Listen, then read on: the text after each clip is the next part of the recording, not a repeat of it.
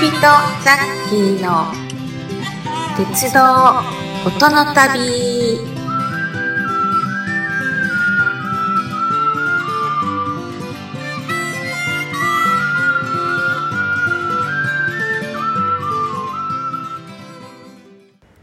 はい、みんなお父さんザッキーです。えーこちびとザッキー鉄道との旅ということで昨日に引き続きまして、えー、十勝10号にスーパー十勝にね10号になりまして、えー引き続き関所線を走っております。えーまもなくトマのトマムに着く予定です。はい、えー今回も前回に引き続きましてねちょっとマナーの問題、えー、二人で真剣にお話ししております。はい、こちらの方もお楽しみください。はい、ではスタートです。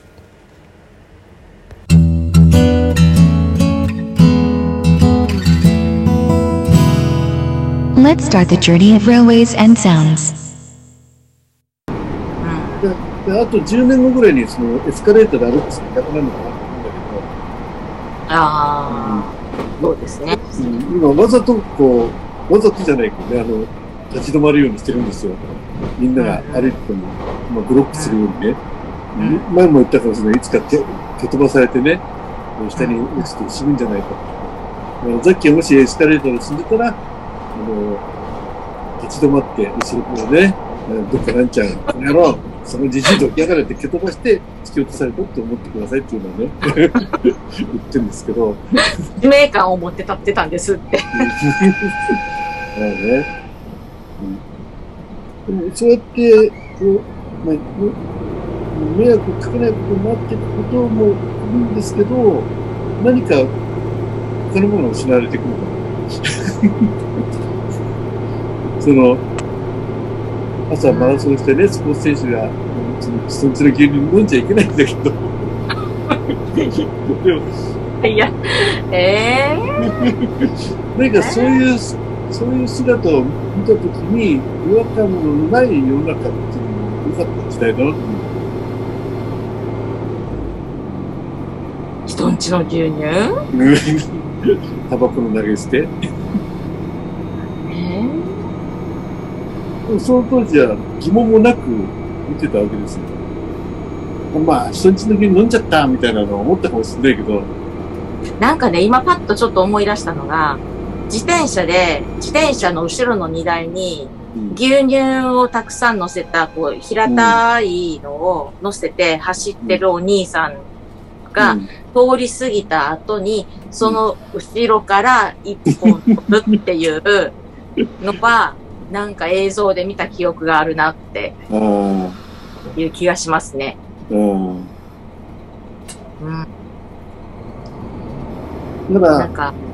うん。これくらいしても別にいいだろうとか、これは犯罪じゃないだろうみたいな。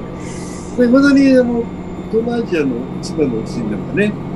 こう、パッと果物屋のリンゴをポッと掴んで食べてて、ね、歩 歩くやつあるじゃん。あれ、普通にやってるよね、今でも。うん。うんでお店の人が来ると、パラーとかって言うけど、別に本気になって追いかけてくる様子もなくさ。で 何か、何か世の中が、一丸となって何かを、まあ、国を良くしようとか思ってる時って、そういうことは些細なことであって、今、日本が、うん世界からどんどん自由も移ってきて、なんか、これから未来がどうなるんだろうか分かんなくなってくると、なんかそういったところが目についてくるんですよ。だからそ目がついて、そっちに気がいそっちに気を向けることで、なんか国の不満を、あれ、僕から共産主義の国じゃないけどさ、何かを悪者にしてとか、目をそらせようっていうような雰囲気にも見えなくなる。もうすごく、まあ、ね。それはあるかもしれない。うんこれでなんか、例えば日本がまた世界一のね、あの、技術大国になる、来るっていうね、一つの流れができてきたり、えーもう日本は高額所得者の人たちばっかりになってきてね、銀行にはいなくなってきて、世界中からいろんな人たち、労働者が入ってきて、日本人が働かなくても彼らが働いて日本を支えるというね、そんなような流れになってくると、なんかもう、それこそ一万円札の人を叩くような人が出てきてね。う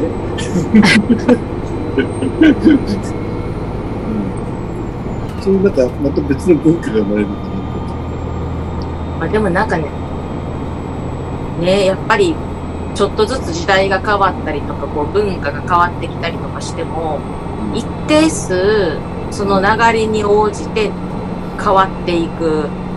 人がいて、一定数全く変わらないままうん。いられる人がいて、みたいな。だから、なんか、お金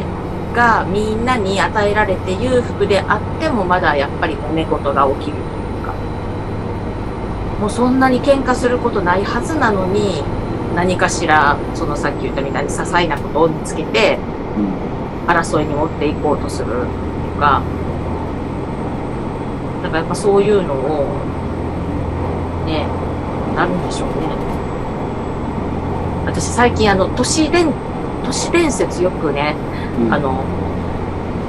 YouTube で見てるんで、うん。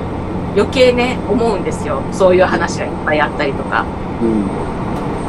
あの、なんか2割の働きありがいて、で、6割はまあ普通に働いて、また2割は全然働かないとかいう。で、またそれをバーっとまたバラしたら、また同じように2割めちゃめちゃ働いて、また6割普通で、また2割が全然働かないっ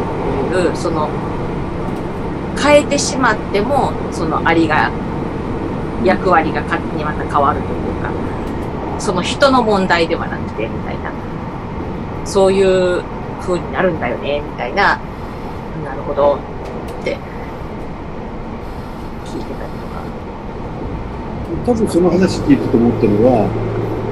最初バラす前に一生懸命働く割は、バラされた後、じゃあサボる子に回るか多分働き続けると思う。で、多分変わってくるのは、今まで働かなかったやつが働き始めて、そのんバランスが取れてくるんじゃないかな。だから、多分その、働く、あれはもう、潜在的に働くことが好きなんですよ。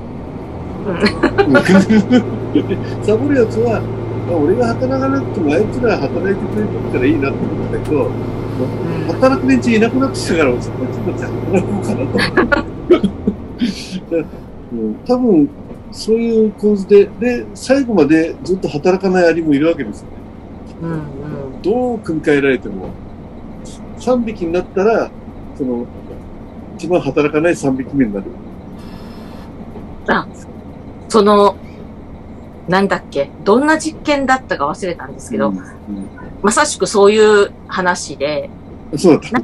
ことをさせるのに、うん。あの、交代要員がいない全員にめちゃめちゃギチギチの仕事をさせるのと、うん。まあ一人ぐらい交代要員としてだらーっとしたのをうん入れとくのと、うん。どっちがちゃんとできるかっていう、なんかそんな感じのね実験をしたら、うん。あの、目いっぱい働く人は、全員同じようにバタッと、もうダメだってできなくなって、うん。で交代要員がいたら元気な人が、あ、じゃあ俺やるわみたいな感じで入って、そっちの方が早く仕事ができて、いいものができたっていう、えーなんかこういう実験があったらしいですね。ことは、働きっぱなしってことはないってことですかだから、働き、働くものばっかりの集まりでは、みんなまあ死んでしまうということです。で、それがさっき言った2、6、うん。ね。うん。それを見たら、その、こ個体ごとに、やっぱその性格っていうのは絶対あると思う。働かないやつは絶対働かないし、まあまあ、まあ人間はね、特にね。働くやつは休めてても働くし。うん。で、その働くやつが倒れると、まあまあ働いてたやつの中から、一緒に働くやつが出てきて、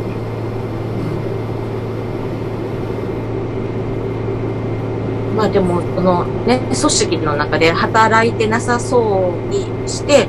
ちょっと人員余ってるかな、みたいなのはやっぱり必要なんだなと。いうことですよね。やっぱり。もうそそれを聞いた働かないやつは、俺がいるから会社は回ってるんだって思って、堂々と休まれるのになっちゃって、何かがあった時の、なんか、有事が起きた時のための交代要員だぐらいの感じで、働かずに思ってるんですよね。ね、有事の時には普段から働かないやつが、じゃあ役に立つかって言ったらね、役に立たない気がつけば。まあでもね、まあ、ずっとは働いてる人にとっては、まあ、そういう人があんまり目障りじゃないんだろう。まあ、役になくてもいいし。うん。うんまあ、ね、精神上にそういう、あ、もしかすると、あいつが変わってくれるかもしれないと思う心余裕ができるかもしれないね。うん。だから本当は、そこで、まあ、休んでた人間が、変わりましょうかって言ってくれる世の中が一番優しくていいのかなとか思いますけど、おい変わって、おい変わって、おい変わってくれよってこっちから言うんじゃなくて、変わ、変わりましょうかって言ってくれると、一番ね、すんなりと、あ、悪いなって、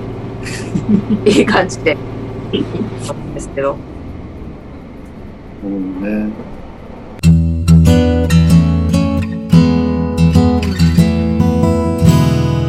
Let's start the journey of railways and sounds.